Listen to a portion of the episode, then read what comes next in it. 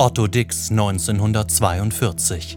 Sein Blick skeptisch, im Hintergrund eine apokalyptische Landschaft, die bitterböse Grußbotschaft eines von den Nazis verfemten Künstlers. Dix äh, verzog sich in die innere Immigration. Er war entlassen worden als Professor an der Kunstakademie und ähm, hat aber nie aufgehört, äh, sozusagen die Gesellschaft, die Entwicklung, den Krieg, äh, die Konflikte, die Missstände zu sehen und auch zu thematisieren. Bereits in den 20er Jahren porträtiert er das Gesicht der Welt ungeschminkt, überzeichnet die Menschen bis hin ins Groteske. Während der NS-Diktatur unmöglich, verschlüsselte Naturbildnisse transportieren nun politische Tristesse. Korrespondierende Werke zeitgenössischer Künstler belegen, wie sehr Otto Dicks Themen und Motive bis in die Gegenwart reichen.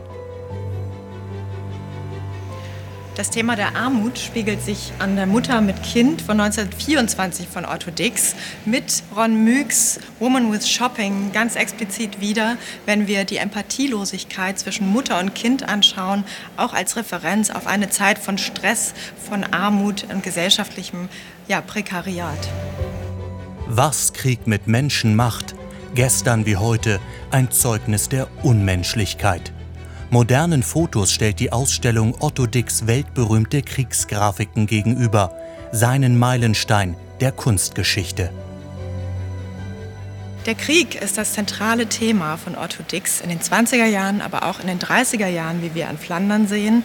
Und das Thema zieht sich bis in die Gegenwart, wenn wir an seinem Kiefers arbeiten, beispielsweise am letzten Tor betrachten.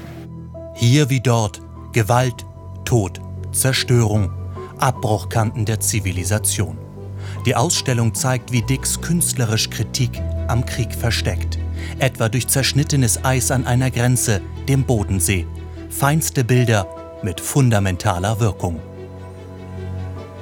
Weil er hinter die Fassaden blickt, weil er die Wirklichkeit zeigt, wie sie ist, nicht wie sie geschönt ist, wie die Leute sich die Wirklichkeit vorstellen, sondern wie sie tatsächlich ist. Und das zeigt er mit einer geradezu großen Brutalität. Otto Dix, ein kritischer Chronist seiner Zeit, beeindruckend und aktuell.